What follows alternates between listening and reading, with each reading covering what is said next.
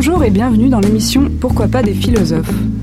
Nous recevons aujourd'hui Didier Ottaviani, maître de conférence en philosophie médiévale à l'ENS de Lyon.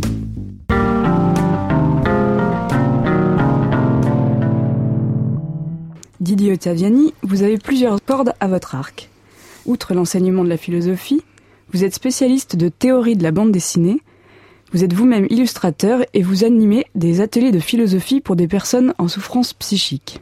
Merci d'avoir accepté de discuter avec nous. Merci beaucoup de m'avoir invité.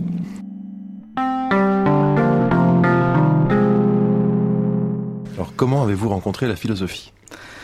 Bah finalement comme euh, un petit peu tout le monde, c'est-à-dire euh, essentiellement terminal, euh, bien que c'était quelque chose que j'ai vraiment rencontré plutôt par la suite, puisque la terminale a été une première découverte qui m'a permis, bon évidemment, de faire une hypocagne, puisque alors j'étais pour le dire, pour faire un petit peu ma bio rapidement, j'étais en terminale C, donc plutôt une filière à tendance scientifique qui m'intéressait peu. La philosophie donc était une découverte d'une autre dimension qui m'a incité à faire une hypocagne. Mais là, j'étais plutôt intéressé par la géographie à l'époque, euh, jusqu'à ce que ma prof de philosophie me dise que euh, ça pensait en moi, comme elle aimait le dire à l'époque, et qui m'a orienté donc sur la philosophie, juste parce que effectivement, ça répondait aussi à des interrogations personnelles. C'était plutôt quelque chose qui euh, disons, répondait à des questions en même temps que euh, m'apprenait des choses. Donc c'était euh, vraiment, on peut dire, au moment de la cagne que euh, je me suis vraiment décidé à faire de la philosophie au sens strict. Et pourquoi est-ce que vous avez décidé d'en faire votre métier? D'abord parce que je voulais être prof depuis très longtemps, même si j'ai eu d'autres d'autres disons d'autres centres d'intérêt et parce que eh bien Disons que ça me permettait en quelque sorte d'avoir un métier qui m'apparaissait comme une activité de distraction. C'est-à-dire quand on a beaucoup fait de mathématiques et de choses comme ça, euh, et que la lecture était plutôt un plaisir, euh, quand on peut se rendre compte que le métier euh, peut être tiré de ce qui faisait plaisir, eh bien on décide d'en faire son métier, ce qui permet de travailler sans avoir l'impression de toujours travailler. à propos de lecture, quel est le premier livre qui vous est marqué? En philosophie? En philosophie ou oui, en philosophie on va dire. Bah, avant la philosophie, il y en a pas mal, mais En philosophie stricte, euh, ça a été la généalogie de la morale. Euh, que j'ai, qui était le premier livre de vraiment philosophie que j'ai lu euh, au tout début de la terminale et qui a été une espèce de révélation. voilà. Est-ce qu'il y a une rencontre avec un philosophe qui vous a particulièrement marqué?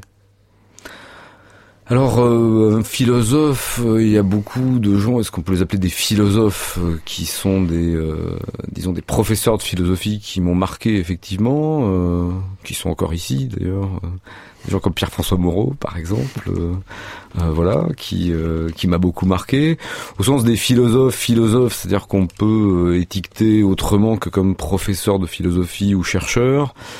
Euh, je crois Paul Ricoeur, effectivement, qui était venu faire une conférence euh, et qui avait un petit peu discuté autour de l'herméneutique biblique euh, à l'époque où j'étais élève à l'école à Fontenay et qui était extrêmement alerte malgré son âge déjà relativement avancé à l'époque et qui en plus a une un mode de pensée qui j'avoue m'intéresse toujours beaucoup aujourd'hui. Et qu'est-ce que vous pensez avoir gardé de ces deux philosophes? Oh, beaucoup de choses de Pierre-François Moreau à peu près tout. Enfin tout. Je ne veux pas non plus qu'il me saute dessus. Hein. Mais euh, disons une méthode d'approche des euh, euh, des textes, c'est-à-dire de les inscrire véritablement à la fois dans une perspective qui est véritablement historique, c'est-à-dire ne pas se perdre dans des considérations purement métaphysiques euh, un petit peu gratuites, et en même temps voir la philosophie aussi comme une activité pratique qui parle de choses qui sont euh, d'actualité contemporaine, qui ont véritablement une une utilité et une pertinence pour l'existence même, et pas seulement une simple réflexion un peu dématérialisée. Et de Ricoeur, l'herméneutique. C'est-à-dire, euh, disons que ça, puisque c'était un vivant, mais ma rencontre véritable serait plutôt été, euh, mais il était mort, euh, Michel Foucault. Justement, avec l'analyse des discours, c'est ça qui m'intéresse vraiment le plus en philosophie, c'est voir ça comme une structure discursive, plus que comme une idéologie ou une. Et du coup, comment est-ce que vous la définissez la philosophie? Alors, la définir, bon, évidemment, c'est toujours la question un peu difficile. Euh, euh, J'irai pas jusqu'à euh, aux extrêmes de leusienne de boîte à outils. Et je pense que c'est plutôt une une pratique de soi intellectuelle, dirons-nous. Voilà, c'est vraiment comme ça que je la pense, plutôt comme une, un mode de vie plus qu'une spécialité qui serait différente de ce que l'on est. C'est-à-dire que je pense que euh, finalement on est professeur de philosophie ou philosophe un petit peu comme on est homme. C'est-à-dire que euh, c'est notre personnalité qui fait nos centres d'intérêt et euh, c'est vraiment quelque chose qui est indissociable de ma manière de vivre. Alors non pas que je prétende être un sage, évidemment, hein, c'est pas du tout ce que je veux dire, mais voilà, c'est un mode de s'interroger sur soi qui est mon mode de vie finalement et mon mode de philosopher. Et alors comment euh, vous faites pour relier la philosophie médiévale, qui est euh, votre spécialité, avec justement votre vie, puisqu'on pourrait penser que la philosophie médiévale euh, est quand même très spéculative, très théorique, et, et qu'elle n'est peut-être pas la philosophie la plus apte à donner envie de vivre autrement? Alors, euh, d'abord, ça dépend ce que l'on entend par philosophie médiévale, parce que effectivement, on a tendance en France à réduire parfois, enfin réduire, si on veut, disons, à choisir dans la philosophie médiévale ce qui relève essentiellement des textes de logique, euh, des textes, euh, disons, ultra techniques, des textes sur l'intellect que j'ai beaucoup travaillé aussi, mais qui ne sont pas le tout de la philosophie médiévale. Euh, moi, j'ai fait ma thèse de doctorat sur Dante, donc c'était déjà une approche de la philosophie médiévale très différente, puisque c'était rentré justement par la poésie, la littérature, donc un mode d'expression de philosophie dans un langage littéraire. C'était ça qui m'intéressait dans la période médiévale et qui donnait la possibilité justement à une certaine philosophie de s'exprimer. Je pense aux troubadours par exemple, euh, à Dante, euh, ou par la suite à la Renaissance. Je m'intéresse beaucoup à des gens comme Montaigne, c'est-à-dire toujours une pratique de l'écriture de la philosophie, mais euh, un petit peu extérieure à ce que l'on entend par la philosophie, disons scolastique pour le dire en un terme qui ne veut pas dire grand-chose mais très technique, etc. Qui est bien sûr extrêmement importante, qui fait partie euh, du processus et qu'on doit connaître pour réussir à véritablement appréhender la dimension littéraire de son expressivité possible, mais qui, à mon avis, euh, est absolument, euh, pour moi, la partie la plus intéressante de la philosophie. C'est-à-dire sa capacité à être un discours, et un discours qui n'est pas seulement un discours technique, mais qui est un discours relevant aussi du champ de la littérature.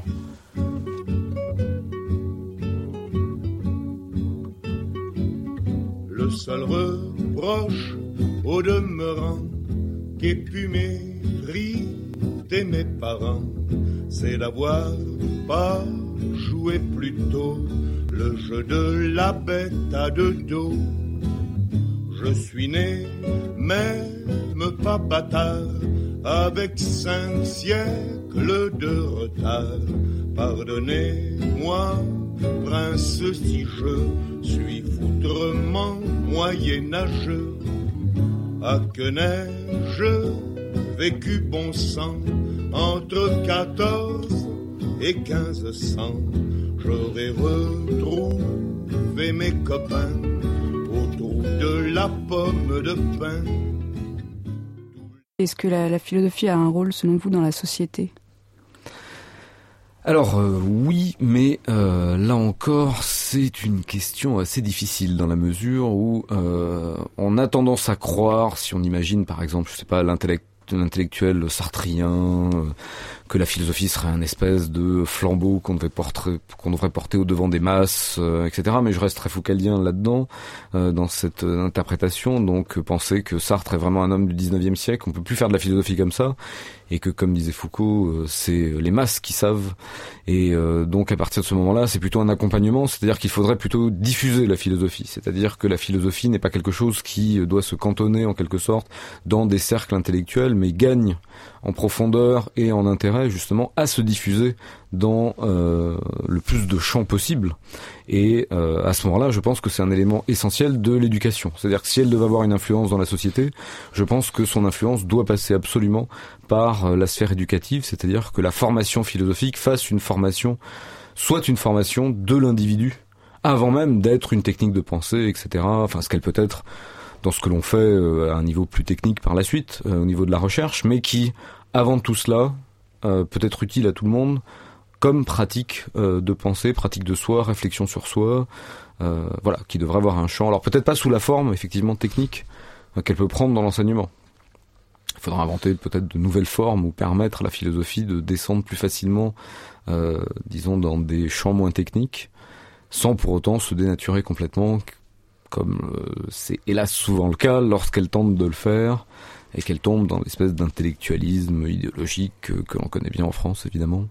Et de quelle manière essayez-vous, vous, en toute modestie, de vivre en cohérence avec la philosophie Alors en toute modestie, tout d'abord, j'essaye de vivre essentiellement en incohérence totale avec moi-même, donc euh, de ce fait, je passe mon temps évidemment à euh, me forger des beaux idéaux, une belle pratique de vie et savoir exactement ce qu'il faut faire, et je m'empresse de ne pas le faire et d'aller en permanence à l'encontre de euh, de tout ce qui finalement serait une véritable vie philosophique. Euh, mais justement, euh, disons que s'il y a une dimension philosophique dans cela, c'est être capable justement de voir que nous ne sommes qu'un nœud de contradiction et que ce sont ces contradictions, ces contradictions qui font cette espèce de chose bizarre que je pourrais appeler le moi et euh, qui ne ressemble à peu près à rien et que je serais bien incapable de définir évidemment. Euh, mais ça reste justement un mode d'interrogation philosophique, c'est-à-dire euh, se forger en permanence un idéal de pratique de vie, etc. Et se rendre compte, eh bien, que on passe son temps à se trahir soi-même. C'est ça finalement. Cest que si vous viviez un philosophe, vous auriez plus besoin de philosophie en fait. Hmm, peut-être à ce moment-là, je serais un ange et puis tout serait réglé. En parlant d'ange, l'époque de la philosophie médiévale, bien qu'elle prenne plusieurs formes bien distinctes, semble trouver une question commune, un principe commun autour de la question du rapport entre la religion et ce qui n'est pas elle. En philosophie politique, l'Église et l'État, en métaphysique, la foi et la raison. Est-ce que cette question fondamentale a encore une validité aujourd'hui en philosophie?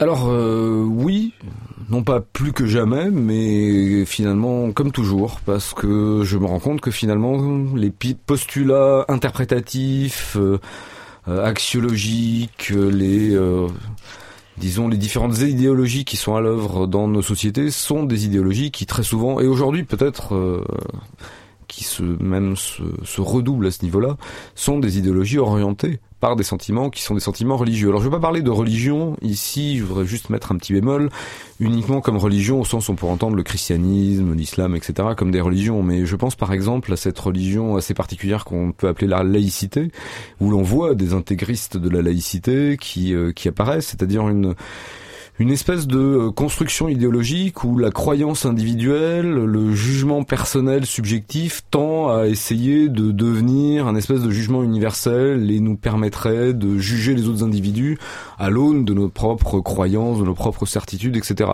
Ce qui à mon avis me paraît être une attitude anti-philosophique mais qui a toujours existé, c'est-à-dire en un mot le dogmatisme qui euh, qui est la structure même de toutes les idéologies, qui continue à fonctionner. Alors la religion a été un petit peu en quelque sorte euh, euh, l'élément dans lequel a pu se manifester ce dogmatisme et se manifeste encore aujourd'hui, mais il y a d'autres formes dans lesquelles elle se manifeste. Il se trouve qu'au Moyen Âge, effectivement, l'attitude religieuse favorisait, disons, une expression particulière de ce dogmatisme. Euh, notamment euh, en ce qui concerne par exemple la religion chrétienne, à cause de structures qui étaient des structures politiques. Donc ce qui est intéressant ici, c'est de voir que cette religion, ce qu'on va appeler religion, c'est plus quelque chose qui est euh, un, disons, un lien entre les individus et qui va constituer une sphère politique. Donc le christianisme, par exemple, comme structure politique, est quelque chose qui, effectivement, a conduit à ce dogmatisme, mais parce qu'avant tout, il était politique. Vous êtes spécialiste de théorie de la bande dessinée, comme on l'a dit, vous êtes même dessinateur, vous publiez des articles dans une revue d'art qui s'appelle État d'art, et vous animez même des ateliers de philosophie pour des personnes en souffrance psychique. Comment définiriez-vous le rapport entre la philosophie et ses activités? Ah bah je pense que... Ah, euh, oui, ce n'est pas que de l'incohérence complète, non, au contraire, ça fait euh, exactement partie de, disons... Euh, mon attitude philosophique peut-être un petit peu particulière dans la mesure où euh, c'est vrai qu'appeler cela de la philosophie, euh, étant donné la définition entre guillemets qu'on pourrait donner à la philosophie, qui est très technique, qui passe par toute une série de reconnaissances institutionnelles, universitaires, de type d'examen, qui est assez codifié, euh, serait effectivement peut-être un peu exagéré, mais c'est une une pratique de soi, on pourrait dire. C'est-à-dire que, euh, alors je m'explique. Là, bon, ça peut paraître assez étrange, mais euh, la bande dessinée, par exemple, euh, je me suis intégralement construit sur la bande dessinée. C'est-à-dire que j'ai appris à lire dans les bandes dessinées avant d'apprendre à lire dans les romans. j'ai vraiment fait ma culture à l'intérieur d'une représentation qui est une représentation dessinée. C'est-à-dire que pour moi, l'imagination est la fonction philosophique qui me paraît la plus importante. Ce qui fait que je suis peut-être moins rationaliste à tout craint et que je suis plus porté vers justement le côté fictif de la philosophie que j'assume. je pense effectivement que nous produisons des beaux discours, de belles fictions. Euh, et que finalement, euh, pour moi, la vérité euh, n'étant pas quelque chose d'accessible, c'est vers ça que doit se tourner la philosophie. Donc la bande dessinée, naturellement, eh bien, permet à la fois d'assumer le caractère fictionnel, mais en même temps de structurer quelque chose qui relève d'un véritable discours dans la mesure où par sa séquentialité, par l'organisation justement d'images dans une trame narrative, permet d'associer en quelque sorte la dimension euh, imaginative et la dimension euh, entre guillemets récitative. Et donc de ce fait, il peut y avoir un discours euh, en bande dessinée qui permet d'associer cette fois-ci l'image et la pensée. Donc à ce niveau-là, je pense qu'elle peut être un champ d'application sinon une philosophie, puisque ça ne voudrait pas dire grand-chose, mais un champ d'application de la philosophie et un champ, en quelque sorte, par lequel peut se véhiculer euh, une formation philosophique, à mon avis, très intéressante. Ce qui se produit d'ailleurs beaucoup aujourd'hui, il y a énormément de scénaristes de bande dessinée qui ont eu une formation de philosophe. Je pense à Sfar, par exemple, euh, Johann Sfar, euh, qui... qui a fait de la philosophie afin de faire des scénarios de bande dessinée, ou des gens comme Peters, qui scénarise les, les, cités obscures entre autres, et qui sort euh, ces temps-ci, où il est déjà sorti, une biographie de Derrida, par exemple, qui a fait sa thèse avec Roland Barthes euh, sur les bijoux de la Castafiore. Enfin bon, euh, toute une série de, de problématiques qui sont à la fois très techniques. Bon, c'est des gens qui ont véritablement une connaissance très technique de problématiques linguistiques, etc., mais qui en même temps font passer ça dans un schéma de bande dessinée qui du coup est accessible à plusieurs niveaux. Il y a une trame narrative qui permet une lecture, on pourrait dire par un très large public, mais en même temps, il y a plusieurs épaisseurs qui permettent d'accéder cette fois-ci à des niveaux de discours beaucoup plus profonds. Et la bande dessinée permet cela. Comme la littérature, hein, évidemment, il ne s'agit pas de dire que la bande dessinée est l'outil par excellence, mais du coup, ça permet d'être philosophe tout en acceptant cette dimension-là euh, de la bande dessinée.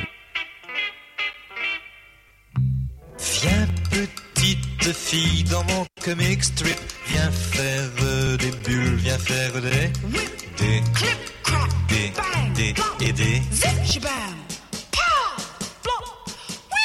Je distribue les swings et les uppercuts, ça fait, Vlam, ça fait, splash, et ça fait, Stop. ou bien, bon, ou oh. parfois même, Shabam, Viens petite fille dans mon comic strip, viens faire des bulles,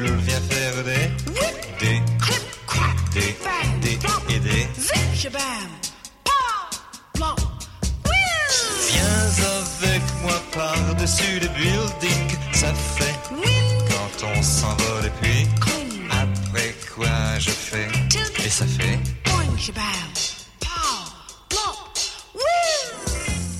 Et quant à l'autre aspect dont vous parliez, qui était euh, le travail avec des personnes euh, en souffrance psychique, pour le dire comme ça, là aussi ça fait partie d'une interrogation sur le moi, c'est-à-dire que n'ayant jamais considéré que j'étais normal, je pensais qu'il était quand même intéressant de me confronter avec des gens qui eux-mêmes étaient affectés du même problème, c'est-à-dire quel était le statut de cette normalité et comment un groupe de gens qui sont tous des individualités, puisque euh, les gens avec qui je travaille sont tous des schizophrènes, et la schizophrénie n'est pas vraiment une catégorie, c'est euh, un comportement strictement individualisé, c'est très difficile justement de la définir dans la mesure où euh, elle va avoir des déterminations purement individuelles dans chaque cas.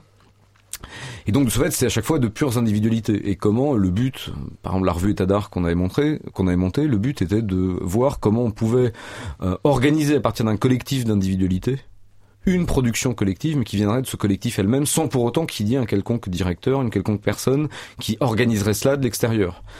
Il y avait des gens qui apportaient des compétences techniques, euh, mais ensuite c'était justement le collectif qui véritablement cherchait à produire quelque chose. Donc c'était une expérience véritablement, on pourrait dire, sociale et politique, et en même temps humaine, et je pense que... Euh, travailler sur l'humanisme, par exemple, de la Renaissance, du Moyen Âge euh, ou, ou même contemporain, n'a que peu de sens pour moi si ça ne s'accompagne pas en quelque sorte d'une pratique en quelque sorte humaniste, c'est-à-dire euh, voir ce que c'est concrètement que de faire des choses relevant de l'humanisme, non de dire que évidemment c'est je sais pas quelque chose qui va être exceptionnel, etc. Mais juste tout simplement considérer que être humain, c'est aussi ça, c'est-à-dire véhiculer l'enseignement et la discussion dans des endroits où cette discussion finalement n'avait pas de prise, pas de place, et permettre justement à ce qu'une parole naisse de la part d'individus qui justement sont parlés de l'extérieur euh, par des regards de diagnostic et qui ne sont plus capables, ou du moins à qui on n'autorise plus la prise de parole. Et quelle est selon vous l'entreprise philosophique la plus inutile ou nuisible aujourd'hui? Ah, il y en a tellement. Par exemple, Deleuze disait des philosophes analytiques que s'il l'emportait, ce serait fini de la philosophie. Avez-vous vous aussi un ennemi philosophique? Oh, j'ai pas d'ennemis philosophiques. Oh, vous savez, moi j'aime bien tout le monde. Hein.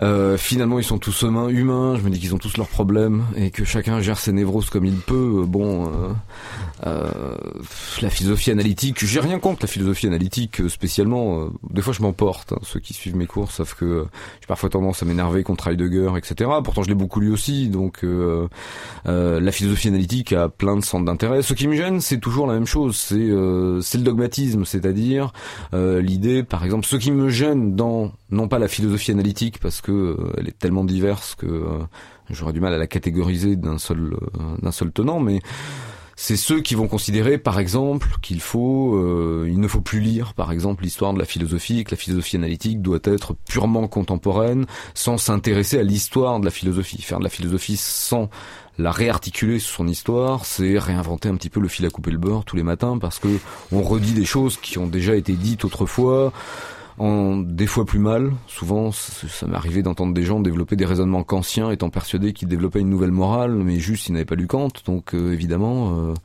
euh, essentiellement à l'étranger, hein, parce France, on a quand même cette espèce de formation obligatoire à l'histoire de la philosophie qui fait que de toute manière on est obligé de connaître euh, cette histoire. Mais c'est vrai que le risque, ce serait ça, ce serait de se couper complètement, de croire qu'on peut se couper de notre histoire de pensée et qu'un concept n'a pas d'histoire. Ça, c'est le principal danger. Donc c'est pas un ennemi, mais c'est l'idée que je peux prendre un mot et croire que ce mot peut être utilisé, on pourrait dire, en un sens courant, neutre, sans voir qu'il est chargé de toute une série de déterminations, d'idéologies, de modes d'interprétation qui sont une histoire des siècles et que euh, nécessairement je vais agiter lorsque je l'emploie. Et pour finir, un conseil aux jeunes philosophes, quelle est selon vous la tâche la plus urgente de la philosophie aujourd'hui alors ça encore, une question, euh, la tâche la plus urgente. Euh, je sais pas s'il y a d'urgence pour la philosophie, vous savez, la philosophie c'est très long. Euh, voilà, c'est vraiment très long. C'est-à-dire que c'est quelque chose qui même perd à essayer justement de s'inscrire dans une actualité immédiate. On le voit, tous les philosophes qui se sont perdus dans l'actualité. on fait du journalisme, non pas que je critique mais on sort justement de ce qui devrait être la philosophie, c'est-à-dire cette capacité de distanciation, cette espèce de moment de digestion euh, extrêmement lent, euh, qui fait que l'urgence n'est jamais bonne en philosophie. Euh, du coup, je ne pense pas qu'il y ait d'urgence. Il y a des problèmes qui sont des problèmes urgents. Je pense pas que c'est la philosophie de les régler. Je pense qu'il y a d'autres sciences qui peuvent s'en occuper, des sciences politiques, etc. Pour ce qui est de l'urgence, pour le reste, il faudrait penser à un nouveau modèle de société, mais ce serait urgent, mais euh, comme ça prendra plusieurs siècles, c'est une urgence assez relative, dirons-nous, pour réussir vraiment à structurer une telle question. Merci beaucoup Didier Tiavani, c'était Pourquoi pas des philosophes Merci.